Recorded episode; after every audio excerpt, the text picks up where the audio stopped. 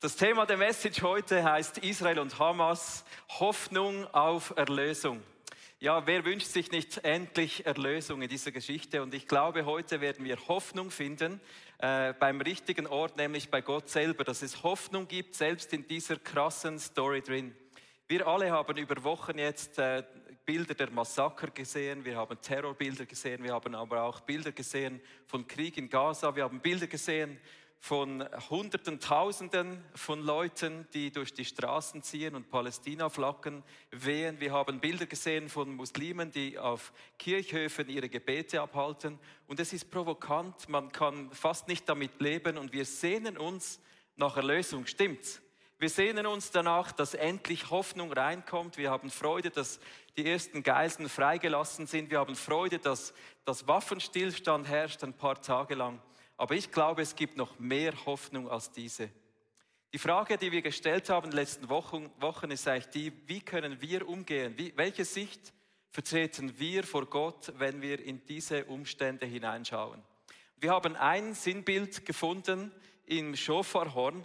Das ist dieses Horn, das die Juden jedes Jahr blasen, das ein Weckruf ist. Wenn sie das blasen, hat es dreifache Bedeutung. Zum ersten, kehrt um zu Gott.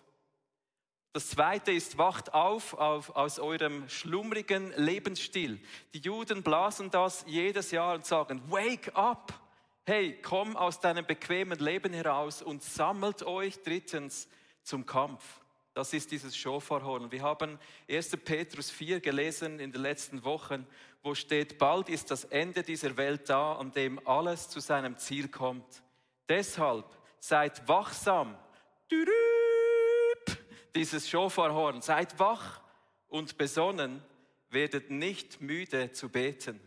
Also es ist eine wichtige Art, wie wir umgehen sollten mit diesen Geschehnissen im Nahen Osten und mittlerweile auf der ganzen Welt, dass wir wachgerüttelt sind, dass wir besonnen sind und alert, dass wir wissen, hey, es gilt ernst. Nun, vielleicht sagst du ja schön mit deinem Schofarhorn, es ist jetzt Weihnachten, ich möchte endlich meine Dekoration aus dem Keller holen, es gemütlich einrichten, Kerzen anzünden. Es hat auch schon mal geschneit, oder? Lass es uns gemütlich machen.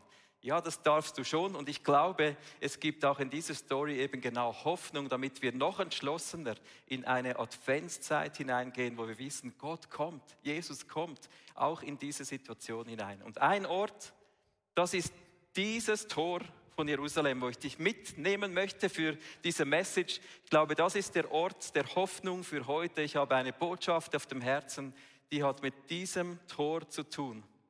Das ist das Osttor Jerusalems. Ich äh, stelle euch einander vor, okay? Das ist ICF, das ist das Osttor von Jerusalem. Das wird auch das Goldene Tor genannt, ist eines der zwölf Tore, das Jerusalem ursprünglich hatte. Also zwölf, eine sinnbildliche Zahl, dass jeder Stamm Israels ein Tor, Zugang zu Jerusalem hat. Und das ist das Tor, durch das die Priester ein- und ausgehen, direkt vom Ölberg den Osten hinein in den Tempel. Also das, das direkte Verbindungstor zwischen außen und dem Tempel Gottes. Das ist hier dieses Tor, das Osttor. Und von hier wird Hoffnung kommen heute in dein Herz. Okay, seid ihr ready? Gut, wir nehmen etwas Anlauf aus der Bibel heraus. Und zwar, wenn wir die Bibel anschauen und auch 1. Petrus im Kopf haben, da spricht er von Endzeit. Das Ende ist nahe, an dem alles zu seinem Ziel findet. Und ich möchte mit dir zusammen ein bisschen Prophetien anschauen, die uns helfen, Hoffnung zu finden, heute, jetzt, wo wir stehen. Das hat viel, viel vor Jesus angefangen. Israel war mit Propheten, Königen und Richtern. Das Alte Testament hat immer auf das Kommen des Messias äh, verheißen. Das ist das erste Kommen, der leidende Messias. Aber die Prophetien im Alten Testament und auch alles, was Jesus erzählt, zeigt uns, dass er zum zweiten Mal kommen wird als der herrschende Messias. Das sind die kurz zusammengefasst der Heilsplan Gottes. Und einer dieser Propheten ist der Zacharia, wie ich möchte euch lesen, wie er das Kommen, das erste Kommen von Jesus ankündet. Zacharia 9, Vers 9. Freut euch, ihr Menschen auf dem Berg Zion. Jubelt laut, ihr Einwohner von Jerusalem. Seht, euer König kommt zu euch. Er ist gerecht und bringt euch Rettung.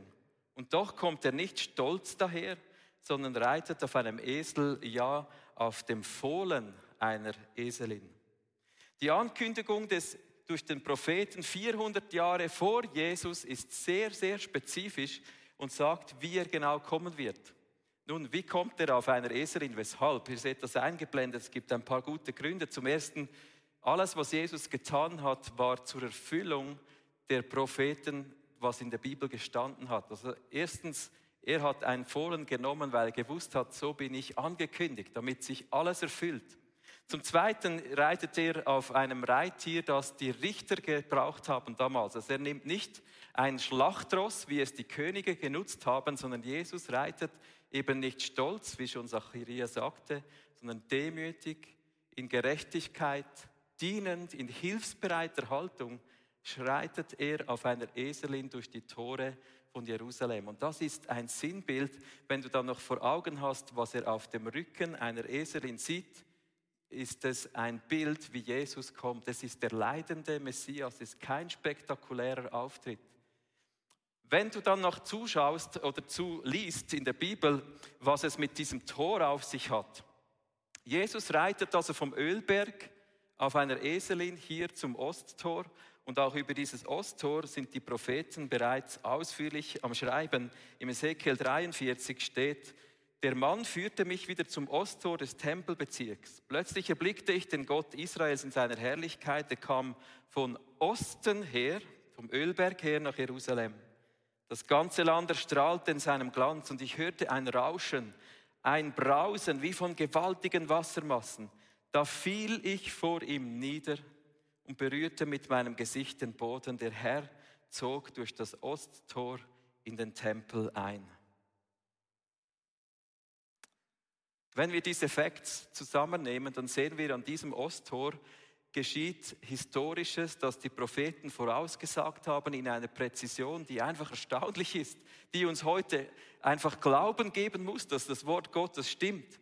Er kommt auf einer Eselin dahergeritten, er kommt nicht auf einem Schlachtross. Also der König aller Könige kommt nach Jerusalem nicht, um hier zu herrschen, sondern er kommt durch das Tor des Erbarmens, wie es genannt wird. Er kommt mit einem Friedensvertrag. Der Gott als Richter kommt nicht, um anzuklagen, sondern er kommt wie ein König auf einer Eselin, wenn er einen Friedensvertrag im Sack hat. Das war symbolisch damals so, wenn der König auf einem Esel ritt, dann brachte er einen Friedensvertrag mit. So kommt der König, der Richter aus dem Himmel auf diese Erde. Er klagt nicht an, und er reitet als Richter durch das Tor des Erbarmens. Er kommt als hilfsbereiter Diener. Er kommt mit dem Blick auf den Rücken der Eselin und sieht das Kreuz und er weiß, ich bin dieses Lamm Gottes. Und ich werde den Menschen dienen, indem ich die Schuld, die Last der Sünde, alles, was die Menschen verkackt haben, auf mich lade und hier als Priester dienen werde. Und dort, wo die Priester ein- und ausgingen, ist Jesus hineingeritten und hat den Zugang zum Tempel wieder mit Herrlichkeit Gottes erfüllt, so wie es sein muss. Das ist das erste Kommen des Messias. Und wenn wir heute dieses Bild des Osttors vor Augen haben, dann ist die Frage an dich, hat dieser leidende Messias, dieser König, der sich erbarmt, auch über deinem Leben Zugang in dieses Tor? Hat er Zugang zu deinem Herzen? Das Osttor von Jerusalem, das der Zugang zum Tempel, steht heute auch für unsere Herzen. Und Jesus will Einzug halten, demütig, hilfsbereit, als das Lamm Gottes auch in deinem Herzen, das Frieden bringt und Herrlichkeit Gottes. Sein Auftritt war nicht spektakulär. Die einen haben es realisiert, die haben mit dem Mantel gewunken, die anderen hatten keine Ahnung, die Menschen haben ihn nicht erkannt. Sein zweites Kommen, das wird anders sein. Sein zweites Kommen wird gewaltig sein. Und als Jesus hier auf der Welt war, dann kamen die Jünger zu ihm und haben ihn gefragt, ja Jesus, du bist ja jetzt wieder endlich ein Prophet nach langem Schweigen. Erzähl uns über die Anfangszeit. Erzähl uns, Jesus, über die Endzeit. Was sind die Zeichen, damit wir erkennen, wo wir stehen in der Welt und wann wird es sein? Und Jesus spricht mit ihnen darüber. Lest das mal nach, Lukas 21, Matthäus 24. Wenn du diese Texte anschaust, dann realisierst du, weshalb wir heute über Endzeit sprechen. Lasst uns hineinzoomen in die Anfangszeit, was Jesus sagt. Ich möchte euch vorlesen, wie er sie unterrichtet hier in dem Punkt. Er sagt, wenn ihr seht, dass Jerusalem von feindlichen Heeren umzingelt wird, dann wisst ihr, es dauert nicht mehr lange, bis diese Stadt zerstört wird. Dann sollen alle Bewohner Judäas ins Gebirge fliehen. Wer in Jerusalem wohnt, verlasse die Stadt so schnell wie möglich. Und wer auf dem Land ist, suche in ihr keinen Schutz. Jesus spricht also, im nächsten Slide zoomen wir hier in die Anfangszeit hinein. Er spricht mit den Jüngern über diese Anfangszeit, nachdem er gekommen ist. Der nächste Slide gerne hier. Super. Also das ist die Geburt von Jesus. Und er spricht darüber, dass die Stadt Jerusalem zerstört werden wird. Und das geschah effektiv genauso, wie Jesus es angekündigt hat. Ihr seht ein Bild 70 Jahre nach Christus. Und er hat sie gewarnt, er gesagt, wenn ihr umzingelt seid, wenn Jerusalem umzingelt ist von fremden Heeren, dann wisst ihr, dass, ihr, dass die Stadt zerstört wird. Es gab einige messianische Juden, die haben auf Jesus gehört. Und die haben die Zeichen der Zeit gelesen. 68 vor Christus war diese Umlagerung von Jerusalem schon zwei Jahre vor der Zerstörung. Und die einen haben es realisiert, die haben sich erinnert, Jesus hat doch gesagt, wenn wir umzingelt sind, dann flieht. Und sie sind geflohen. Und das waren die Leute, die da in den Hochgebirgen, also hoch in den Gebirgen Judäas, das ist ja nicht hoch dort unten, gell? Das ist für uns Schweizer nichts. Die haben dort die Qumran-Rollen in Höhlen versteckt und das sind die messianischen Juden, die das hinterlassen haben, diese Qumran-Rollen, die man heute gefunden hat. Und das war die Möglichkeit zu fliehen im 68 vor Christus war nur deshalb, weil sich der Nero in Rom das Leben genommen hat. Dann gab es ein Tumult, wer wird der Kaiser werden? Und in diesen zwei Jahren konnten die messianischen Juden, die auf die Verheißungen, Prophezeiungen Gottes gehört haben, konnten fliehen. Diejenigen, die nicht gehört haben, die waren 70 nach Christus in dieser Stadt Jerusalem und es war schlimm.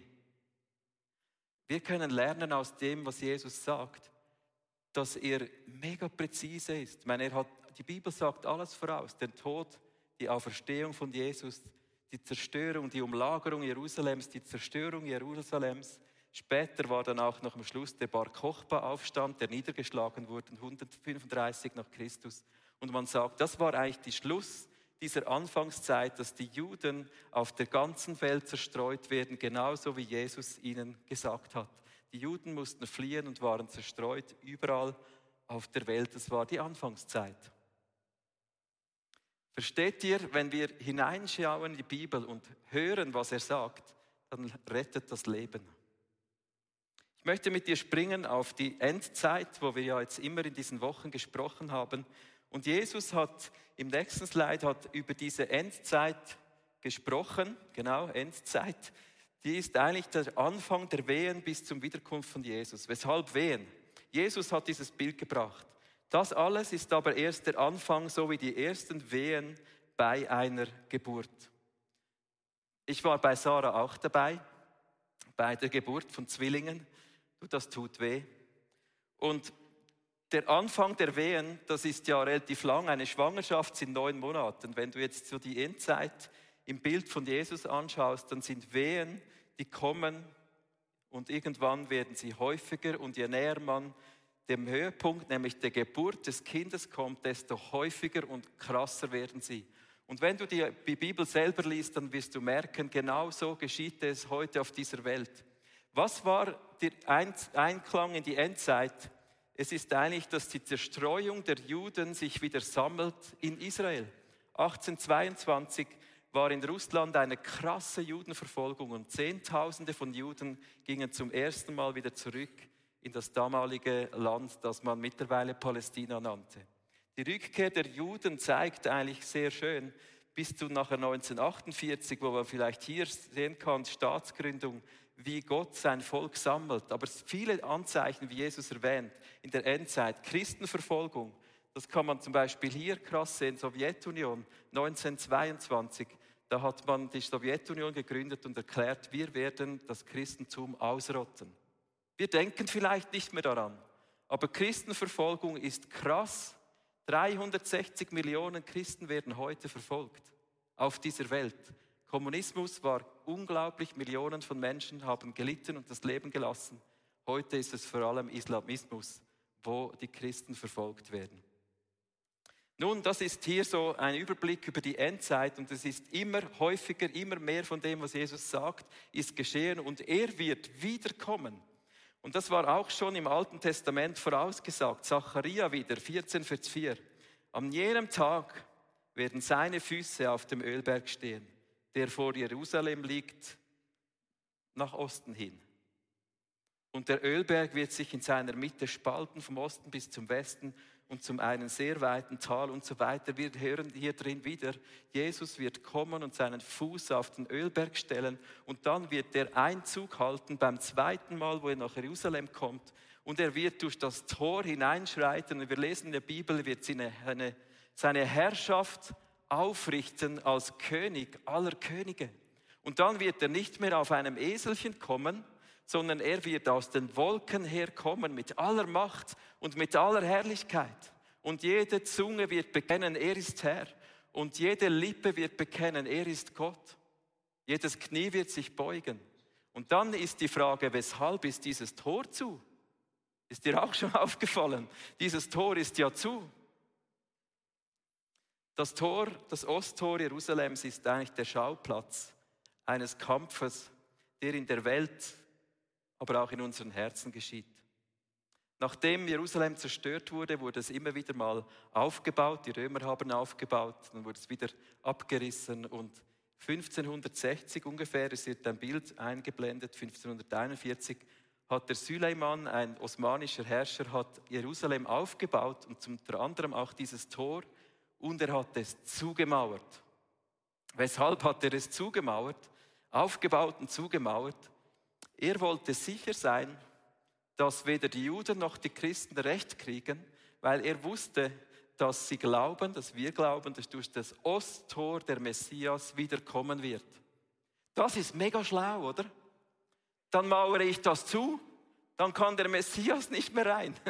Ja, ist Pech, er wird nicht auf dem Esel kommen und reinputschen, sondern er wird in aller Herrlichkeit zurückkommen. Und was Süleiman getan hat, hat geholfen, damit auch diese Prophezeiung eintrifft, die Gott schon im Ezekiel 44 gesagt hat. Ich lese euch vor den Schluss des Verses. Dieses Tor soll für immer verschlossen bleiben und nie wieder geöffnet werden. Kein Mensch soll jemals die Schwelle überschreiten, denn durch dieses Tor bin ich der Herr, der Gott Israels, wieder in mein Heiligtum zurückgekehrt. Jesus kam beim ersten Mal auf einer Eselin und die Schrift sagt, es wird verschlossen sein, du kommst da nicht mehr rein. Du kommst nicht mehr direkt in diesen Tempelzugang. Es hat keinen Priester mehr nach Jesus gegeben. Aber eines Tages, wenn er wiederkommt, da kommt er so, dass es keine Mauern dort braucht. Das wird Gott egal sein, ob das dort eine Mauer hat. Was heißt das für dich und mich? Wo in unserem Herzen sind Mauern entstanden, die diesen Messias abwehren. Wo Jesus in seiner Herrlichkeit nicht in dein Herz einziehen kann. Wir haben manchmal Gedanken und Vorstellungen vor Gott, die uns in Abwehrhaltung bringen. Und auch das, was wir heute lesen in den Medien, das, was geschieht in Israel. So furchtbare Geschichten lassen uns Mauern bilden des Hasses, des Wuts und des Zorns.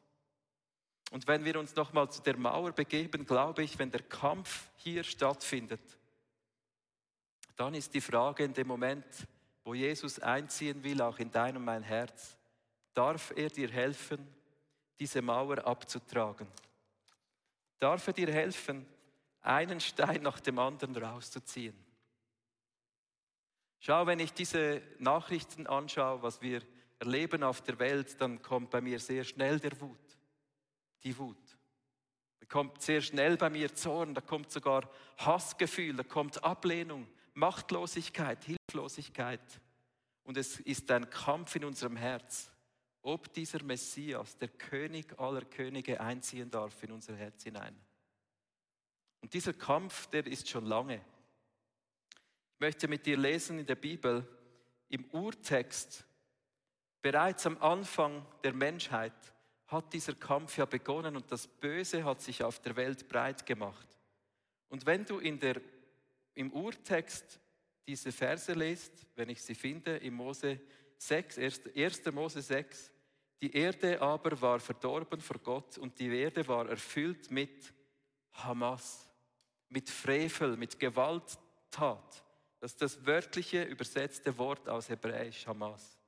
Und Gott sah die Erde und siehe, sie war verdorben, denn alles Fleisch hatte seinen Weg verdorben auf Erden. Da sprach Gott zu Noah, das Ende alles Fleisches ist vor mich gekommen, denn die Erde ist durch sie erfüllt und Hamas und von Hamas erfüllt. Und siehe, ich will sie verderben mit der Erde. Wenn wir die Bibel lesen, dann, dann sehen wir, ich sage jetzt nicht, dass genau nur das Hamas ist, sondern es steht hier, dass das der Ursprung des Bösen heißt schon Hamas. Und wenn wir es zulassen, dass diese Geschichte, das, was geschieht auf der Welt, unsere Herzen zumauert, dann haben wir alle verloren und einer hat gewonnen. Und das ist der, der am Schluss wieder verlieren wird. Lass uns nicht zulassen in unseren Herzen, dass Mauern entstehen des Bösen. Im Psalm 18 kommt es nochmal vor, der Herr lebt, er ist mein schützender Fels. Ich preise ihn, ihn allein will ich rühmen, denn er ist mein Gott und mein Retter und, und er wird mich aus der Gewalt der Hamas, meiner grausamen Gegner, entreißen. Das ist unser Herzensschrei. Das ist die Hoffnung auf Erlösung, dass uns Gott eines Tages erlöst, dass Gott uns jetzt schon erlöst. Er ist eingeritten als dieser erbarmungsvolle Richter. Er ist das Opferlamm, das uns hilft, Hass, Wut und all das Böse in unserem Herzen abzulegen.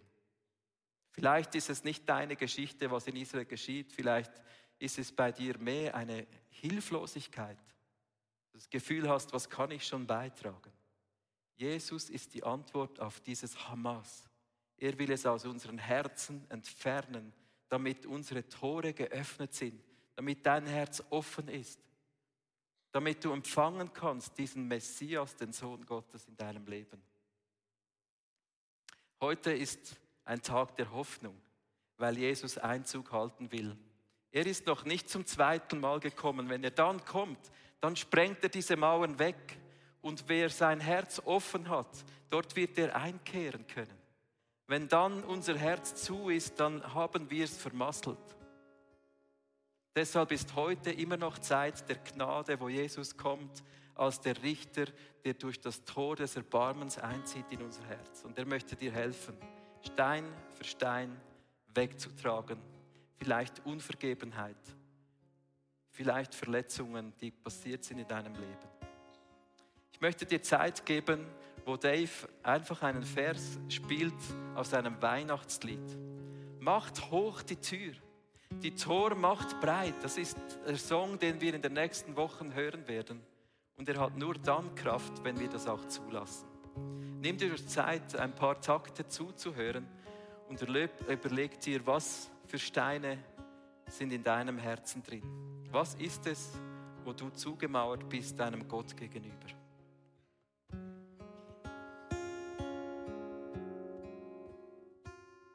Macht hoch die Tür, die Tor macht weit, es kommt der Herrlichkeit ein König aller Königreich, ein Heiland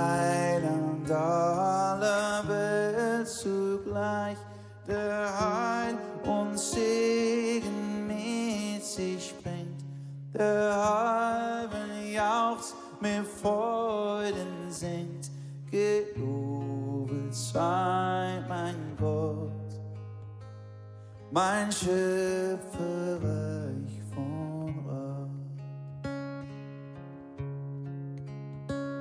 O wohl dem Land, o wohl der Stadt, so diesen König bei sich hat wohl allen Herzen insgeheim, da dieser König zieht ein. Er ist der wahre Freudenbund, der dreht sich lauter Freud um Wund. Gelobet sei mein Gott, mein tröster Frieden.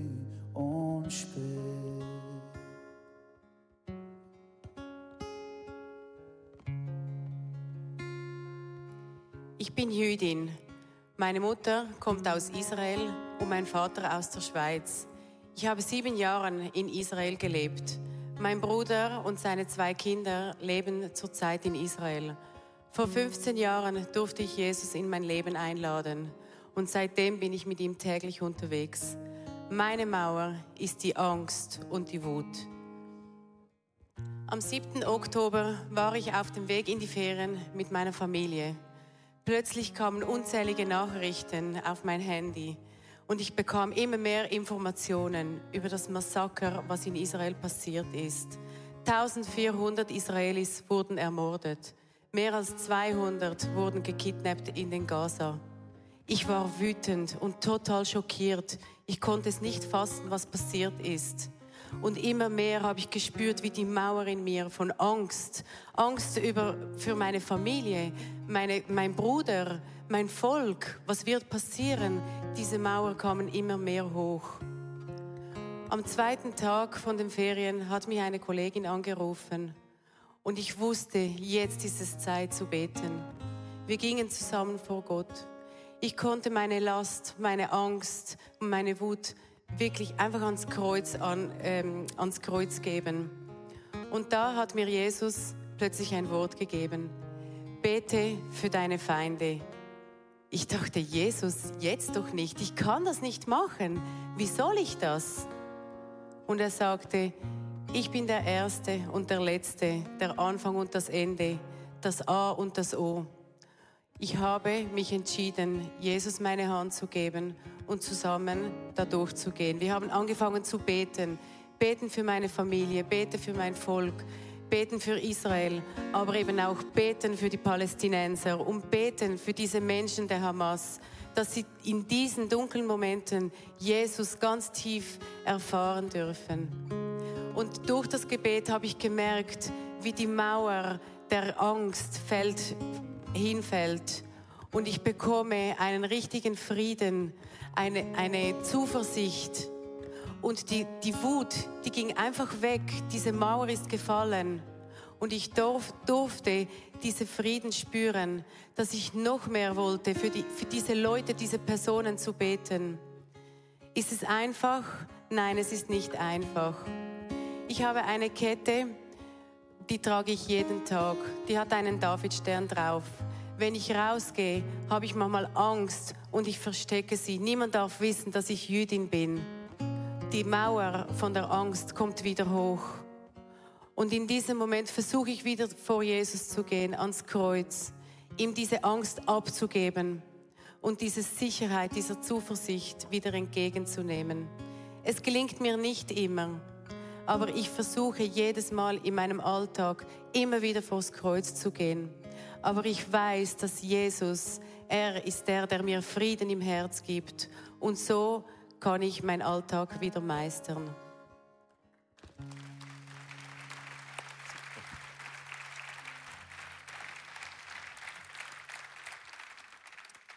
Wow, was für eine Geschichte. Jesus ist der Grund, dass wir Hoffnung auf Erlösung haben dürfen, auch wenn Hamas in unserem Leben zuschlägt. Wie sieht dein Stein aus? Was steht hier drauf? Ist es Wut? Ist es Angst? Ich glaube, viele von uns sind ja nicht direkt betroffen wie seine Tanja und ihre Familie. Wir haben vielleicht trotzdem ähnliche Gefühle. Ich glaube aber, dass wir einen viel größeren Challenge haben hier, wo wir leben. Und das ist das Thema Ablenkung. Ich möchte dir vorlesen, was Jesus seinen Jüngern gesagt hat über die Endzeit, darüber, worüber wir uns Sorgen machen sollen. Er hat gesagt, passt auf, dass ihr euch weder durch ein ausschweifendes Leben und Trunkenheit noch durch die Sorgen des Alltags vom Ziel ablenken lasst. Sonst wird dieser Tag, wo er kommen wird eben, wird dieser Tag euch überraschen, so wie eine Falle, die plötzlich zuschnappt denn er wird für alle Menschen in dieser Welt völlig unerwartet kommen. Bleibt zu jeder Zeit wachsam, wieder dieses wachsam und betet, damit ihr alle all das durchstehen könnt, was auf euch zukommt. Dann könnt ihr ohne Furcht vor den Menschensohn treten. Schau, was auch immer deine Mauer ist, wie auch immer die heißt. Aber wenn wir Jesus, wie die Daniel das gesagt hat, in unseren Mauern wirken lassen, dann kann er einen Stein nach dem anderen abtreten und es irgendwann bringt er es zum Einfallen und Jesus schafft sich einen Weg fein, aber konsequent. Auf seiner Eselin ist er gekommen durch das Tor des Erbarmens. Er ist immer noch ein Gott der Gnade. Und wenn er eines Tages wiederkommt und wir ein offenes Herz haben, wenn wir unsere Steine mit seiner Hilfe weggeräumt haben, dann kann er hineinziehen. Wir können ohne Furcht vor diesen Herrscher des ewigen Lebens hinstehen. Eines Tages wird das nicht mehr so sein, dass Gott jedem die Chance gibt. Das Tor des Erbarmens ist jetzt ein Tor des Erbarmens. Später wird er als König und Richter auf diese Welt kommen und seine Herrschaft aufrichten. Deshalb lasst uns heute diese Chance nehmen. Jesus spricht genau wie der Petrus. Wacht auf. Lasst euch nicht ablenken. Lasst euch nicht einlullen. Lasst uns erweckt sein in unseren Herzen. Bringen wir ihm die Gleichgültigkeit. Vielleicht kämpfst du mit Gleichgültigkeit, wo du denkst, ja, es ist einfacher, ich lese das alles nicht. Du meisterst deinen Alltag, vielleicht sind es Sorgen, was auch immer deine Steine sind, wo du Gott hinausmauerst. Tu es nicht. Komm zu Jesus, gib es ihm ab, weil ich glaube, es ist eine Zeit, wo wir, wenn wir die Bibel lesen, so viele Prophetien sind schon erfüllt und wir wissen, der Tag ist nahe. Es ist Endzeit. Und das ist nicht eine Mahnpredigt, sondern eine Hoffnungspredigt, weil die Endzeit uns Hoffnung gibt, dass Jesus wiederkommt. Wie Zacharia gesagt hat, jubelt, freut euch, der Herr kommt zurück.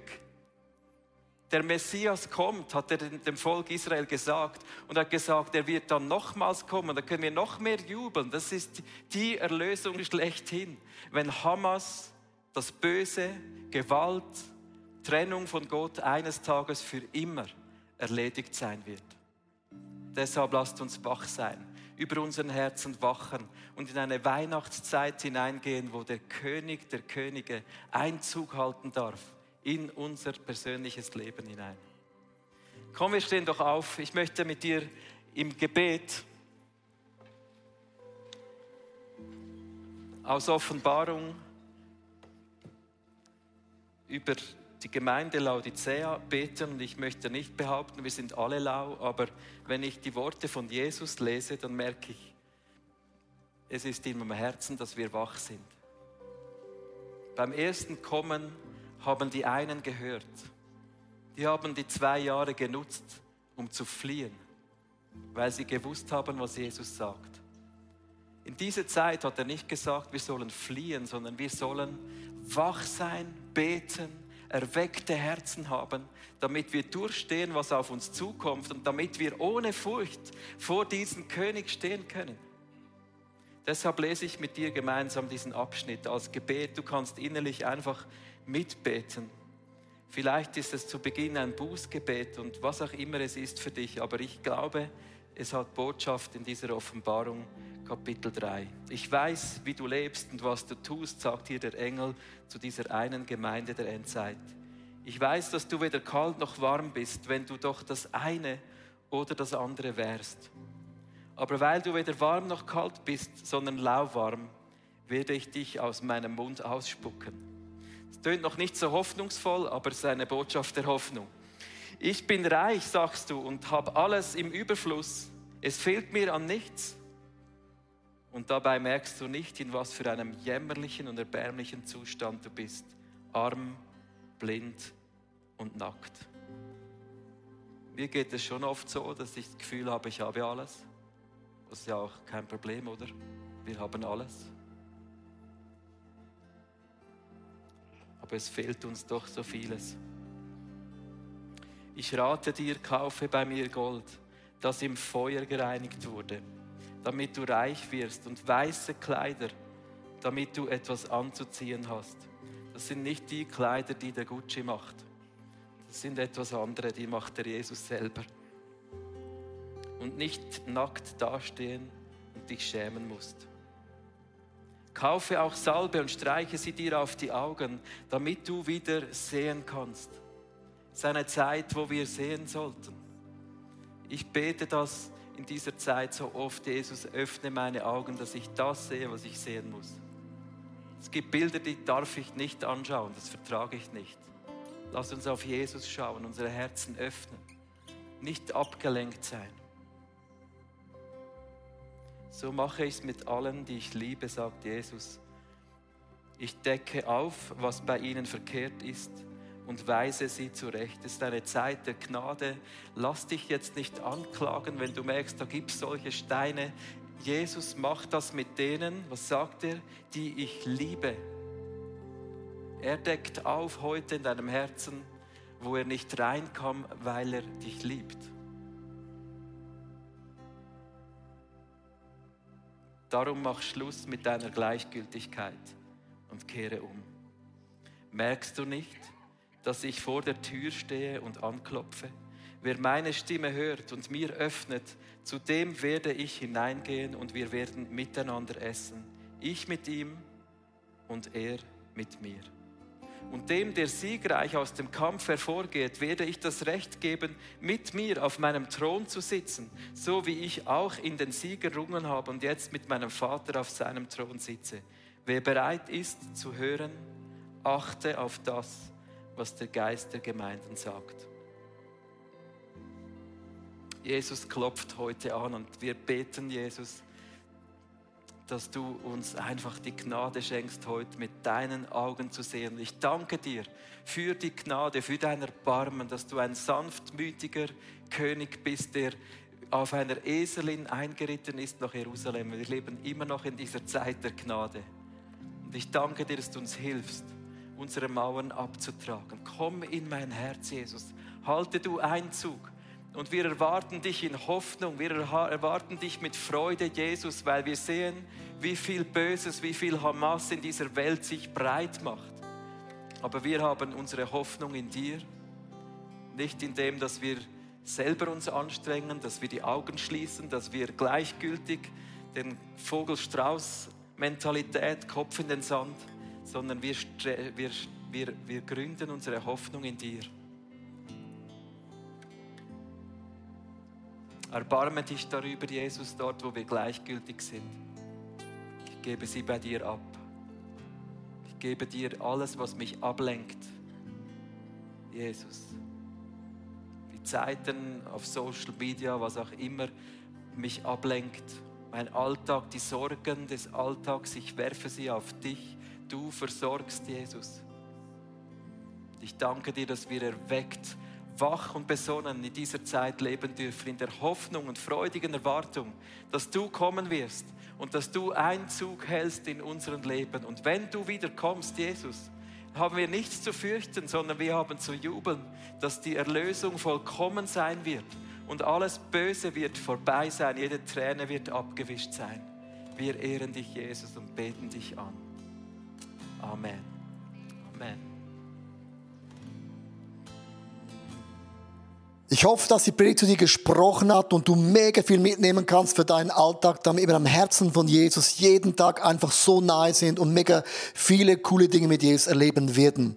Wir möchten gerne mit dir in Kontakt treten und sagst, hey, ich habe Fragen, ich habe Anliegen, ich möchte mich gerne bei euch irgendwo integrieren, dann melde dich einfach bei uns, weil ich glaube, effektiv im Leben mit Jesus ist es so cool, gemeinsam unterwegs zu sein.